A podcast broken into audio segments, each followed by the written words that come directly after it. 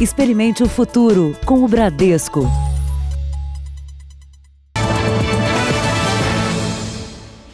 Olá, boa noite para você. Boa noite. Laudos da perícia indicam a presença de sangue na roupa que a filha do casal encontrado carbonizado no ABC Paulista há um mês e meio usava no dia do crime. O irmão dela também foi morto. Um dos cinco suspeitos de participação no crime prestou depoimento hoje. Guilherme Ramos da Silva foi ouvido novamente na véspera da reconstituição do crime, a pedido dos advogados. A defesa contesta a validade do primeiro depoimento logo depois da prisão. Ele não, ele não foi acompanhado de, de, de, de advogado, ele foi forçado a falar, ele teve algumas, algumas coisas que numa pressão você acaba confessando uma coisa que você até não fez para que cesse. A polícia já tem o um resultado de laudos importantes da perícia. Um deles atesta que foram encontrados vestígios de sangue de dois homens e de uma mulher nas roupas que Ana Flávia Gonçalves usava no dia do crime. Mas a análise não determina de quem é o sangue. Ana Flávia afirma que não participou das agressões nem do assassinato dos pais e do irmão dela. Ficamos ali, vai fazer, não vai fazer, e agora, não sei o quê, enfim, foi para fazer, apenas o roubo. Não tinha nada de matar ninguém. Como mostrou com exclusividade o Jornal da Record, Jonathan Ramos, um dos suspeitos presos, disse em depoimento que o plano do grupo sempre foi roubar a casa e depois assassinar as vítimas. O que a defesa de Guilherme é nega. Porque o Guilherme está sendo acusado de coisas aqui que ele não cometeu e a gente tem como provar e a gente vai provar. O plano de todos era o roubo. Veja agora outros destaques do dia. OMS declara pandemia de coronavírus. Mas diz que é possível controlar a doença. Bovespa interrompe negócios pela segunda vez em três dias. Na série especial, como os líderes das facções usam advogados para comandar o crime das prisões no Ceará.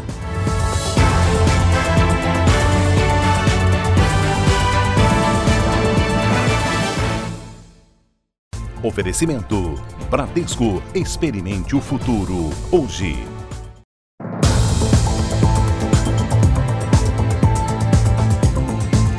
Um capitão da Polícia Militar foi preso hoje no Rio de Janeiro numa operação de combate a milicianos que agiam em construções clandestinas. O homem que cobre o rosto é o capitão Vitor Alexandre Silveira de Araújo. Ele é um dos suspeitos de pertencer a um grupo de milicianos que ocupou irregularmente uma área de preservação ambiental, o Parque Estadual da Pedra Branca, na zona oeste do Rio. Lá, a quadrilha construiu e comercializou casas que ocupam um morro que fica sobre uma via expressa. O grupo iniciou o loteamento em 2012, mas a expansão do condomínio aconteceu há menos de dois anos. Segundo as investigações, o capitão da PM agia como corretor e usava a patente para dar credibilidade a um negócio irregular. Outras cinco pessoas também foram presas. Dos sete mandados de prisão, apenas um não foi cumprido. Dados da CPI das milícias da Assembleia Legislativa indicam que há 171 comunidades dominadas por milicianos na região metropolitana do Rio. São territórios onde vivem quase 2 milhões de pessoas. O grupo-alvo dessa investigação não pertence à mesma organização criminosa que construiu e vendeu apartamentos na Musema, onde dois prédios desabaram e 24 pessoas morreram no ano passado. Mas as quadrilhas agem da mesma forma. Que operam ah, com parcelamento irregular do solo urbano, comercializando imóveis de, uma forma, de forma ilegal, inclusive cobrança de taxas, prática de extorsões, através da utilização de arma de fogo. Segundo a Polícia Militar, a Corregedoria já havia instaurado um procedimento administrativo para avaliar a conduta do capitão Vitor de Araújo o oficial pode ser afastado da corporação. A polícia de Goiás apreendeu uma máquina que fabrica comprimidos de êxtase. O equipamento estava numa casa alugada que funcionava como um laboratório da droga. A máquina é igual à que a indústria farmacêutica utiliza para fabricar comprimidos. Ela foi apreendida com dois homens em Trindade, região metropolitana de Goiânia. É capaz de produzir 3 mil comprimidos de êxtase por hora. Junto com o equipamento, a polícia encontrou 700 comprimidos da droga. Descobriu que tinha essa casa A informação inicial que traficava-se cocaína e maconha. Para surpresa, eles, além da cocaína e maconha, tinham é, a, a traficância e comercialização de êxtase. O Brasil é considerado um grande consumidor e importador de êxtase, que vem geralmente da Europa. Mas grandes laboratórios foram fechados no ano passado no sul do país. A Polícia Federal apreendeu quase 450 mil comprimidos em território brasileiro. O delegado do setor de narcóticos de Goiás explica que os comprimidos de êxtase podem ter misturas que tornam a droga ainda mais perigosa. Mistura vários outros produtos, outros remédios, então torna-se mais nocivo ainda e mais perigoso para a saúde humana. A campanha de vacinação contra a gripe vai começar pelos idosos. Até o ano passado, os primeiros da fila eram crianças e gestantes. Essa mudança é por causa do coronavírus, que atinge principalmente pessoas com mais de 60 anos. A boa saúde, Dona Diva deve, em parte, à vacina que toma todo ano. Nem lembro se eu tive gripe. É pelos idosos que a campanha nacional de vacinação contra a gripe começa no dia 23 de março. Serão oferecidas 75 milhões de doses em todo o país. Toda vez que o idoso está imunizado, nós corremos menos riscos e menos danos pulmonares a esse idoso. De acordo com o Ministério da Saúde, em 2019, foram mais de 1.100 mortes causadas em consequência da doença. Mais da metade das vítimas eram idosos.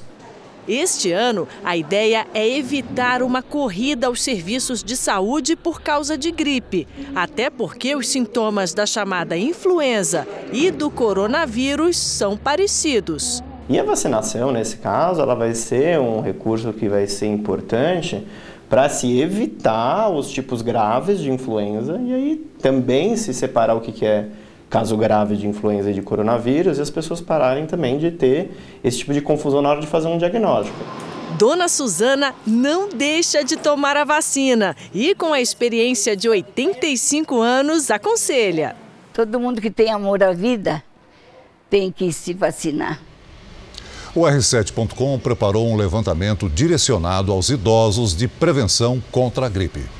A Organização Mundial da Saúde classificou o novo coronavírus como uma pandemia global. Isso quer dizer que a doença pode afetar pessoas em todo o mundo simultaneamente. É, no Brasil, todos que vierem do exterior serão considerados potenciais casos suspeitos. Em 90% dos casos, o tratamento acontece dentro de casa.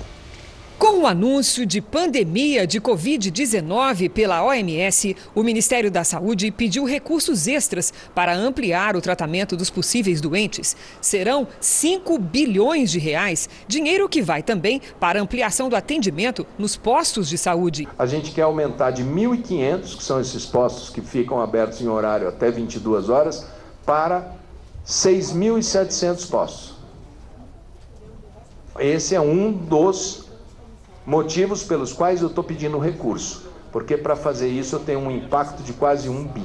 Todas as pessoas que chegarem do exterior serão consideradas potenciais casos suspeitos e, se apresentarem sintomas, como febre e problemas respiratórios, devem passar por testes. O ministro da Saúde recomendou que procedimentos médicos que possam ser adiados sejam reagendados e deu como exemplo as cirurgias de redução de estômago. O Brasil tem hoje 52 casos confirmados do novo coronavírus. Há 907 suspeitos e 935 casos descartados. No Congresso, a rotina de trabalho na Câmara e no Senado também vai mudar, inclusive com restrições de circulação. É importante que a Câmara é, possa é, restringir acesso, reduzir o número de audiências, restringir presença nos plenários Ministério da Saúde reforça que 90% dos casos de coronavírus podem ser tratados em casa e que a prioridade de atendimento no sistema de saúde será para idosos e portadores de doenças crônicas.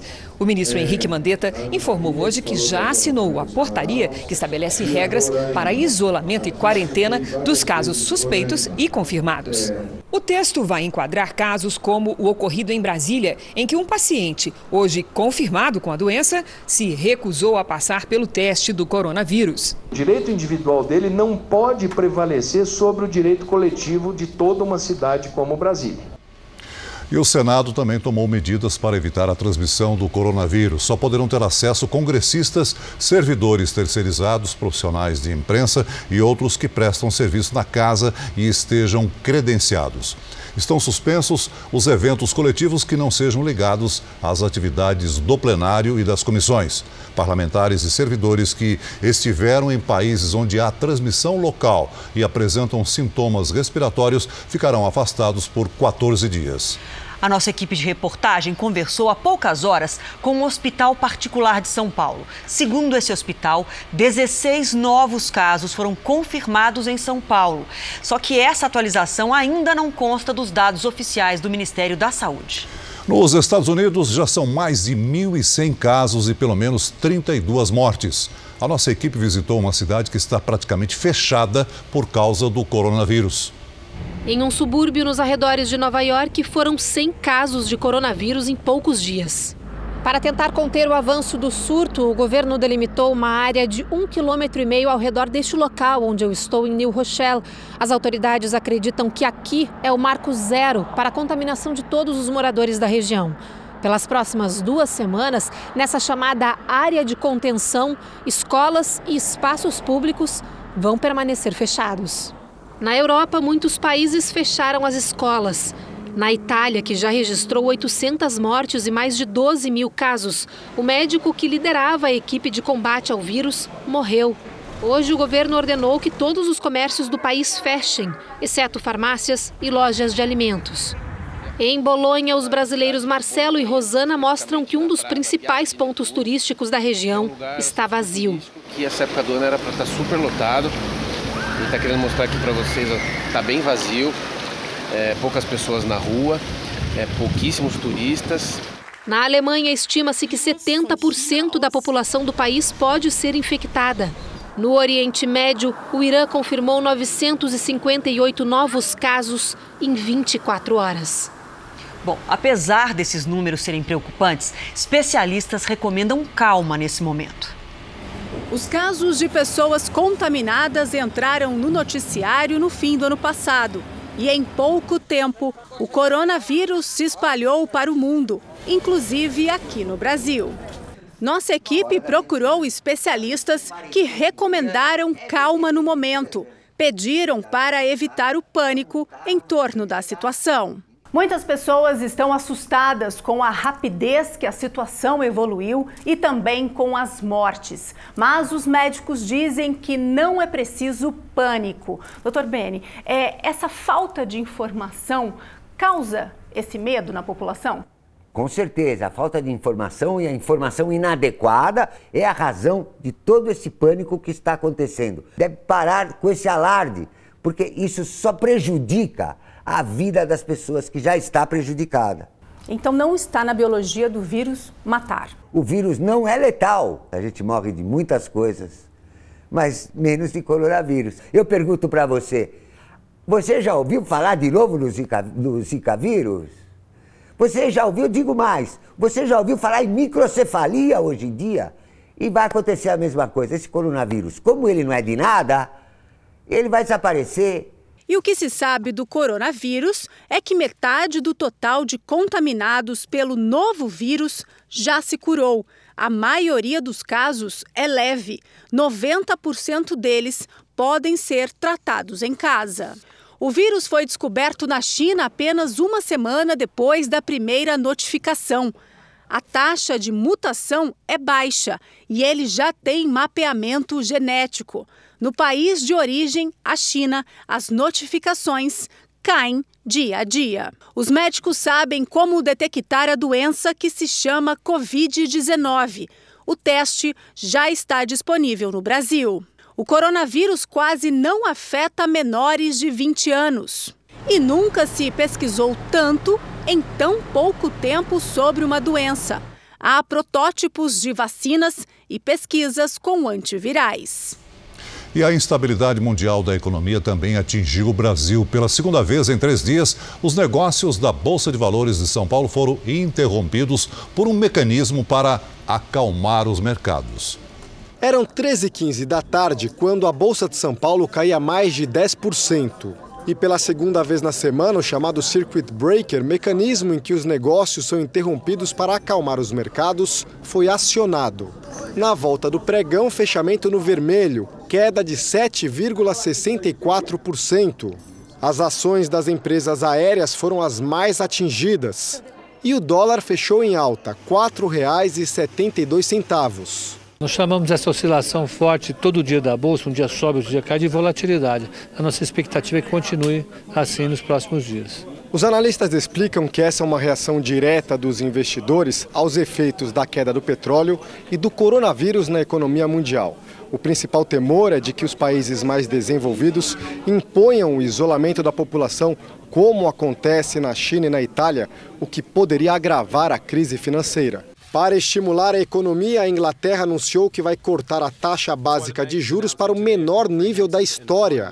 Mesmo assim, quase todas as bolsas da Europa encerraram os pregões no vermelho. Alta só em Milão, depois do governo italiano injetar o equivalente a 125 bilhões de reais na economia. O índice Dow Jones nos Estados Unidos também despencou, com um recuo de 5,86%. Aqui no Brasil, a inflação de fevereiro foi a menor dos últimos 20 anos. É, roupas e carnes ajudaram a derrubar o índice. Já os gastos com outros alimentos e com educação aumentaram. O sabor que a família da Cintia adora de todo jeito. Para as receitas, molho, né? E salada. Meus filhos são apaixonados por tomate. Difícil é gostar do preço. O tomate subiu quase 19% em fevereiro. Hoje já comprei menos, né? Porque hoje eu achei que estava um preço um pouquinho mais salgado. Aumentou também o preço da cenoura, mas ficaram mais baratas a batata e as frutas. E como no cardápio não tem só vegetais, a boa notícia foi a segunda redução seguida no preço das carnes. Antes em casa só estava entrando frango e ovo, né? Tava muito caro o valor da carne, então a gente substituiu, diria quase 100%. Nos alimentos, em geral, a alta ficou abaixo da registrada no mês anterior. Essa desaceleração nos preços dos alimentos ajudou a segurar a inflação. Foi o menor resultado no mês de fevereiro desde o ano de 2000. E o índice só não foi mais baixo por causa de um aumento que sempre ocorre nesta época do ano. Qual foi? Cintia, o que, que pesou muito no orçamento de vocês? Ai, a escola das crianças. Subiu bastante. Subiu muito. No custo com educação, a alta passou de 4% com os reajustes das mensalidades. Um alívio a Cintia teve no guarda-roupa, com a queda do vestuário. Peguei bastante promoção em fevereiro, deu para comprar algumas pecinhas. Para este economista, o resultado mostrou mais uma vez a inflação sob controle. E ela deve continuar baixa neste ano. Essa saída de crise nossa tem sido muito mais lenta do que se viu em outras, outros períodos, né? e em um cenário onde né, o PIB global vai perder força por conta do coronavírus. Então, né, a sinalização dada pela atividade econômica é de uma inflação bastante moderada.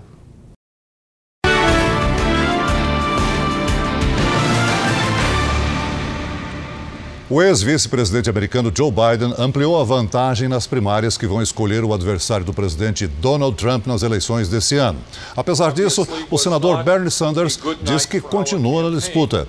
Biden levou quatro dos seis estados que realizaram primárias nesta terça. Ele tem 860 delegados contra 710 de Sanders. A vaga democrata vai para quem conquistar mais da metade dos delegados, ou seja, 1991. O parlamento russo aprovou mudanças na Constituição que podem beneficiar o presidente Vladimir Putin, que está há duas décadas no poder. Foram 383 votos a favor, nenhum contra e 43 abstenções. Com essas mudanças, Vladimir Putin pode concorrer mais duas vezes à presidência depois do atual mandato que acaba em 2024. Com isso, poderá ficar mais 12 anos no poder. As reformas ainda devem passar pelo Tribunal Constitucional e por uma votação nacional. A seguir, defesa entra com um novo pedido de liberdade para Ronaldinho Gaúcho. E na nossa série especial sobre o crime organizado no Ceará, advogados tramam até assaltos a pedido de líderes de facções presos.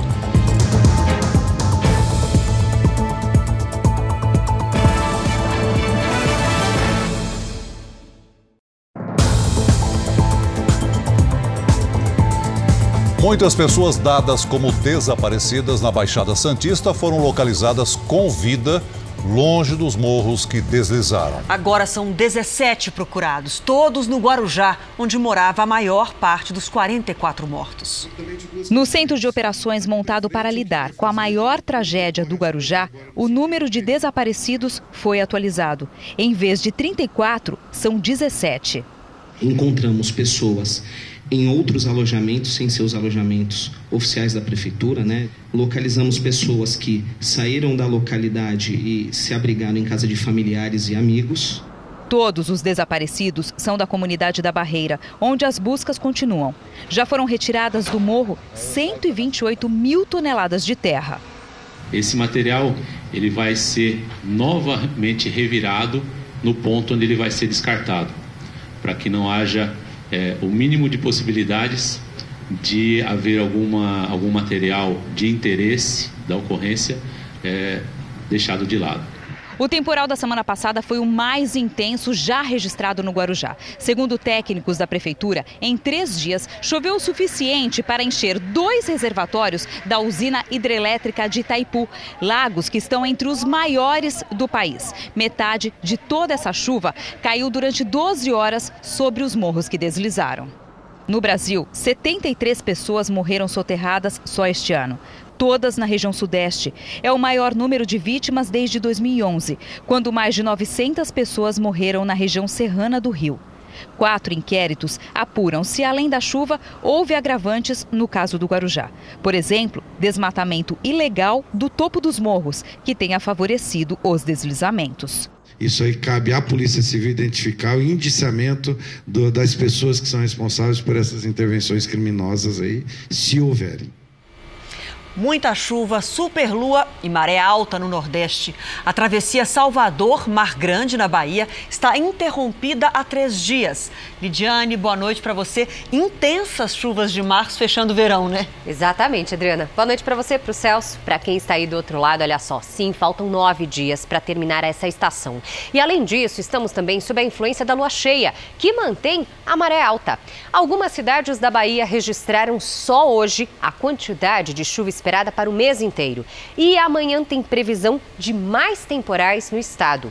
No Maranhão, Piauí e também na região norte chove forte também, mas com um volume menor em relação aos últimos dias. Já na outra ponta do mapa é uma frente fria que provoca chuva fraca e isolada no sul gaúcho.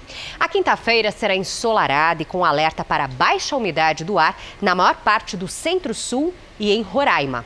À tarde faz até 33 graus em Porto Velho. Em Brasília pode chover forte, a máxima por lá é de 27. Em Curitiba, 29 graus. Tempo delivery. Hoje a gente vai lá para Coruripe, em Alagoas. Quem pede a previsão é o Jailson. Para já, Adriana. Jailson, olha, os próximos dias seguem bem quentes aí em Coruripe, com temperaturas entre 32 e 33 graus. E se chover, será em forma de pancada entre tarde e noite. A gente aproveita também para ver a temperatura em outras capitais. Em Belém, chove forte e faz 28 graus. Em Salvador, mais chuva com 31. Em Porto Alegre, 36 e em São Paulo mais um dia de sol com 30 graus. Despedida do verão. Despedida. Até amanhã. Até amanhã, Adriana. Obrigada. A polícia descartou a possibilidade de sabotagem na água distribuída para 9 milhões de pessoas no Rio de Janeiro. Desde o início do ano, moradores da região metropolitana recebem água com cheiro e gosto ruins. A investigação começou em janeiro. Três vistorias foram feitas na estação de tratamento do Guandu e mais de 20 pessoas prestaram depoimento. A conclusão do inquérito é que os peritos não encontraram qualquer indício de sabotagem. A suspeita de que houve má fé por parte de funcionários da SEDAI foi totalmente descartada. De acordo com a polícia, não há vestígios de crime ambiental. O que aconteceu, segundo os investigadores, foi simplesmente um fenômeno natural. Uma proliferação de algas natural que dá aquele odor, né? mas que, na verdade, não causa nenhum dano à saúde. Os peritos também constataram que a água que chega a 9 milhões de moradores da capital e da região metropolitana do Rio está própria para o consumo. Mas o cabeleireiro Denilson continua gastando 300 reais por semana para manter o estoque de água mineral em casa e no trabalho. Os preços nunca é, é, são iguais, sempre estão a maior. Toda vez que a gente vai ao mercado, o preço está mais caro. Como ainda gastos extras para o consumidor e dúvidas em relação à qualidade da água, a SEDAI terá que reduzir o valor da conta em 25% a partir do próximo mês. A determinação atende a um pedido do Ministério Público e da Defensoria Pública do Estado. A empresa diz que ainda não foi notificada. Você vai ver a seguir a rotina de Ronaldinho na prisão. Ex-jogador mantém status de craque e dá até autógrafos. Na série especial, no Ceará, advogados contratados por facções são o elo entre os presídios e os negócios do crime do lado de fora.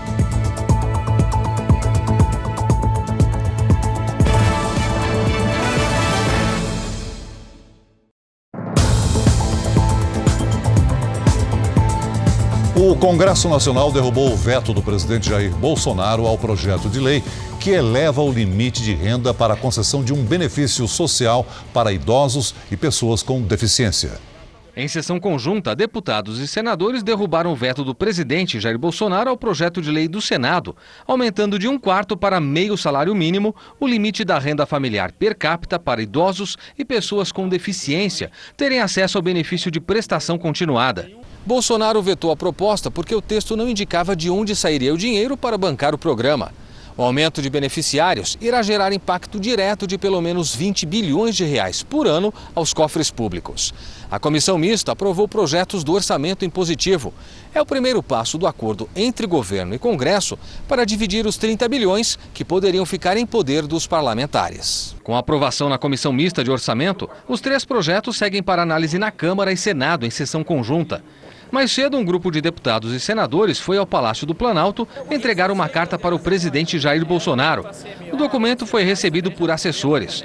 Os parlamentares pedem que os projetos sejam retirados de tramitação porque poderiam dar um poder excessivo ao Congresso sobre o orçamento. Se o presidente mesmo está desconfortável com isso e tem demonstrado isso em virtude da reação popular contrária a essa decisão de colocar 20 bilhões na mão do relator, assim como o presidente enviou o PLN, o Poder Executivo fez, ele mesmo tem essa prerrogativa de fazer a retirada. O presidente disse que ainda não leu a carta com o pedido dos parlamentares. Na entrada do Palácio da Alvorada, Bolsonaro comentou a classificação das transmissões de coronavírus como pandemia. Eu acho, eu não sou médico, eu não sou infectologista. A situação que eu vi até o momento, outras vidas mataram mais do que essa. E o governo reduziu a previsão do PIB para 2020. A projeção para o crescimento da economia esse ano era de 2,4% e agora caiu para 2,1%. Segundo o Ministério da Economia, a revisão para baixo foi baseada na queda nos preços internacionais do petróleo, que podem comprometer a arrecadação. E o Supremo Tribunal Federal decidiu hoje que o governo não é obrigado a fornecer remédios que não constam na lista do SUS. O fornecimento vai depender de alguns fatores, como, por exemplo, a situação financeira do paciente, o tipo de doença e se não há outro tratamento disponível. Os critérios para aquisição serão definidos em uma próxima sessão do Supremo. Uma base que abriga soldados americanos no Iraque foi atacada por mais de 15 foguetes. Uma coalizão liderada pelos Estados Unidos contra o Estado Islâmico afirma que três pessoas morreram e pelo menos 12 ficaram feridas. Ainda não se sabe quem disparou os foguetes. O ex-produtor de Hollywood, Harvey Weinstein, foi condenado a 23 anos de prisão por estupro e agressão sexual. As acusações foram feitas por mais de 100 mulheres, incluindo atrizes famosas. No tribunal, Weinstein voltou a dizer que os relacionamentos foram consensuais e deixou o local num ônibus prisional. A defesa vai recorrer da sentença. O ex-produtor ainda responde por acusações de crimes sexuais em Los Angeles. Os advogados de Ronaldinho Gaúcho e do irmão do ex-jogador tentam mais uma vez na justiça paraguaia a liberdade dos brasileiros. Mas não há um prazo definido para a resposta. Ruas mais vazias na capital Assunção. Para conter o avanço do coronavírus, o governo paraguaio baixou um decreto suspendendo por 15 dias as aulas, as sessões de teatro e cinema e todo tipo de evento que gere aglomerações públicas. Jogos de futebol no Paraguai agora serão sem torcida. Já a torcida da defesa de Ronaldinho Gaúcho é para que isso não atrase o andamento do processo dele no país. O comando do Poder Judiciário anunciou que também vai suspender as atividades. Mas casos urgentes, como pedidos de liberdade, serão atendidos. Ou pelo menos inesperado, mas sim muito prudente que, que, que entendimos tomar para que não se propague o coronavírus. Os advogados de Ronaldinho vão entrar ainda hoje à noite com um novo pedido de liberdade, que ontem já havia sido negado pelo juiz de primeira instância. Vão solicitar também que, se o ex-jogador e o irmão Assis não forem soltos, que pelo menos tenham o direito de cumprir prisão domiciliar numa casa aqui mesmo em Assunção. O pedido será feito ao Tribunal de Segunda Instância, uma corte de apelação, e não há data definida para o julgamento, mas a decisão deve sair no máximo até o começo da próxima semana. A defesa vai entrar amanhã com um outro pedido para nulidade total do processo. Novas fotos da rotina de Ronaldinho Gaúcho na prisão foram divulgadas em redes sociais paraguaias. O ex-jogador aparece bebendo água e dando autógrafos. A Justiça Paraguaia publicou trechos de conversas do celular de Paula Lira, mulher de Vilmondes Lira, empresário suspeito de fazer parte do esquema e que está preso. Nesta conversa, ela fala com a empresária paraguaia Dália Lopes, que seria a responsável pela entrega dos passaportes adulterados. Dália informa sobre o andamento da confecção dos documentos, mostrando que os de Ronaldinho já estavam feitos. E dias depois, exibe com orgulho que os do irmão Assis também haviam ficado prontos. Dália segue foragida. Uma nova polêmica envolve a mineradora Vale. Moradores de uma comunidade afirmam que a empresa explora minério numa área particular. Fotos e vídeos podem comprovar a irregularidade. Foi a família de um carvoeiro que chegou aqui há mais de 100 anos que fundou a comunidade Vargem da Lua. Cinco dos 13 filhos de seu Antônio Maria ainda estão nessas terras. Planta de feijão, arroz. Então, há muitos anos nós viemos mexendo na roça dessa maneira. A comunidade faz divisa com a mina de Brucutu, que pertence à Vale.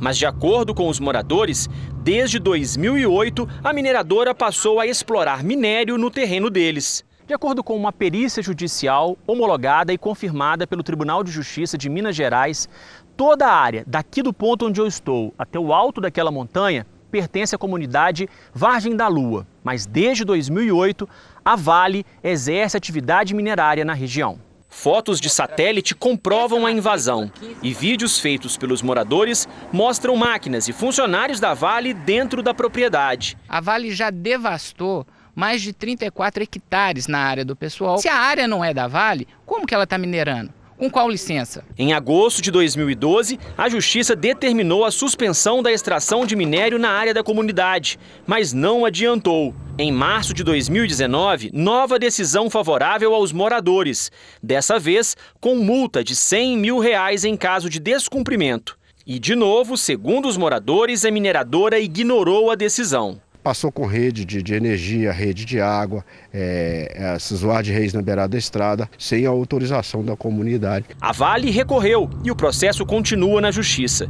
Quem vive na comunidade há décadas se sente desrespeitado. Isso aqui não foi de, é, de ganhar de mão beijada, aqui foi uma coisa que veio com luta, de muito sofrimento. Em nota, a Vale nega a invasão do terreno e diz que cumpre a legislação vigente. Agora, nossa reportagem especial. Para acabar com o uso de celulares nos presídios, não há mais tomadas nas celas das penitenciárias do Ceará. Com isso, as facções criminosas que atuam no estado intensificaram a prática de usar advogados como pombos correio.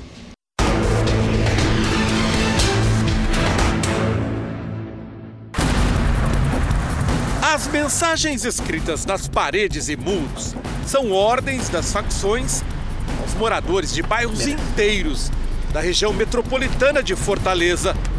As leis são comunicadas em fichações, como a gente vai mostrar para vocês agora. O que é aquilo ali? Fichação do Comando Vermelho para mostrar, demarcar uma área que é dominada pela facção carioca. O que está escrito ali? CV? CV2. Eles estabelecem as próprias regras, as regras eh, que substituem a falta do Estado, onde o Estado não chega e não dá nem para entrar se não respeitar a primeira regra. Qual que Abaixo é? os vidros, o tiro capacete. Nesta pichação, um alerta para quem chega de fora. Nesta outra, promessa de punição. Se rouba nas áreas, nessa área seria, hein? Vai morrer.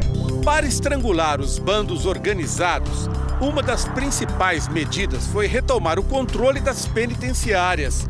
Hoje, os presos já não são mais separados por facções. É uma regra não escrita, adotada pela maioria dos estados brasileiros. A ideia é acabar com a identidade entre jovens que cumprem pena e as facções.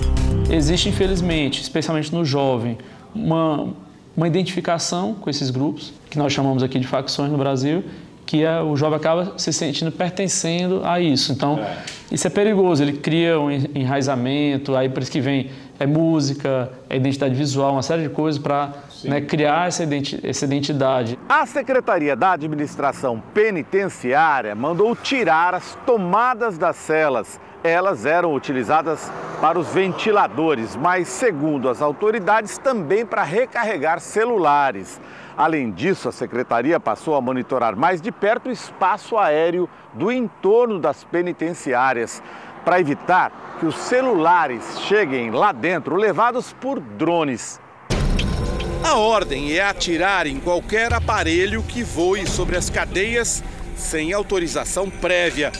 No ano passado foi abatido um drone que tentava levar para dentro de um presídio três aparelhos celulares, quatro chips, um carregador, uma câmera. Com as regras mais severas, o número de aparelhos apreendidos dentro das penitenciárias do Ceará caiu em 2019, de 4.710 no primeiro trimestre para 253 nos últimos três meses do ano passado. Pedimos autorização para entrar nos presídios do Ceará, mas não tivemos permissão da Secretaria da Administração Penitenciária. Desde janeiro de 2019, o governo estadual implantou uma política linha dura nas cadeias. Várias denúncias de torturas chegaram à Defensoria Pública. Nós temos relatos de casos de tortura, vários relatos de casos de tortura. Fornecimento de água, por exemplo. Claro que se você fica sem água, é uma forma de tortura. Então, tem vários tipos, tem várias formas, e a gente vem fazendo um levantamento é, de todos esses casos que nos são relatados e que a gente vem apurando também. Segundo a polícia, depois que perderam acesso aos aparelhos celulares dentro dos presídios, os líderes das facções passaram a depender cada vez mais dos advogados para fazer contato com o mundo exterior. Aqui na penitenciária feminina está presa uma advogada que foi acusada de ir muito além, tramar o assalto a um fórum do interior do Ceará. O crime aconteceu em Lavras de Mangabeira, 420 quilômetros de Fortaleza. Segundo a polícia, a advogada Elisângela Mororó havia acabado de devolver ao fórum quatro processos envolvendo Antônio Gonçalves Neto, o Zói, acusado, entre outras coisas, de homicídio e tráfico de drogas. Os homens que invadiram o prédio da justiça roubaram armas e justamente os quatro processos que a advogada havia acabado de entregar. Dois meses depois, na cidade de Catarina, a 400 quilômetros de Fortaleza, Elisângela foi presa junto com o criminoso que defendia o celular dela, a polícia prendeu mensagem que sugere que a advogada também vendia drogas. Diante da barganha de um suposto cliente interessado em comprar um quilo de cocaína, ela escreveu: Eu já chorei muito, mas estão segurando os 13.500 reais. Em outro caso, um advogado da GDE, os Guardiões do Estado, entrou no presídio com um bilhete escondido. Era um plano de fuga. O bilhete foi apreendido com um detento, que escondia o papel dentro da boca. O advogado era ligado ao escritório de Elisângela Mororó e foi suspenso. No bilhete sobre os detalhes da fuga havia uma indicação precisa: prioridade para a cela número 5, onde estavam dois líderes da facção. A defesa da advogada Elisângela Mororó disse que ainda não há condenação, que o caso corre em segredo de justiça, que por isso só vai responder nos autos do processo. Estas fotos da advogada foram feitas numa enfermaria. Ela também é suspeita de ter simulado gravidez para receber tratamento especial no presídio. Elisângela teria encomendado uma agressão na cadeia para justificar a suposta perda do bebê. O Jornal da Record termina aqui. A edição de hoje na íntegra e também a nossa versão em podcast estão no Play Plus e em todas as nossas plataformas digitais. E à meia-noite e meia tem mais Jornal da Record. Fique agora com a novela Amor Sem Igual. A gente volta a se encontrar amanhã aqui no JR. Até lá. Boa noite e até amanhã.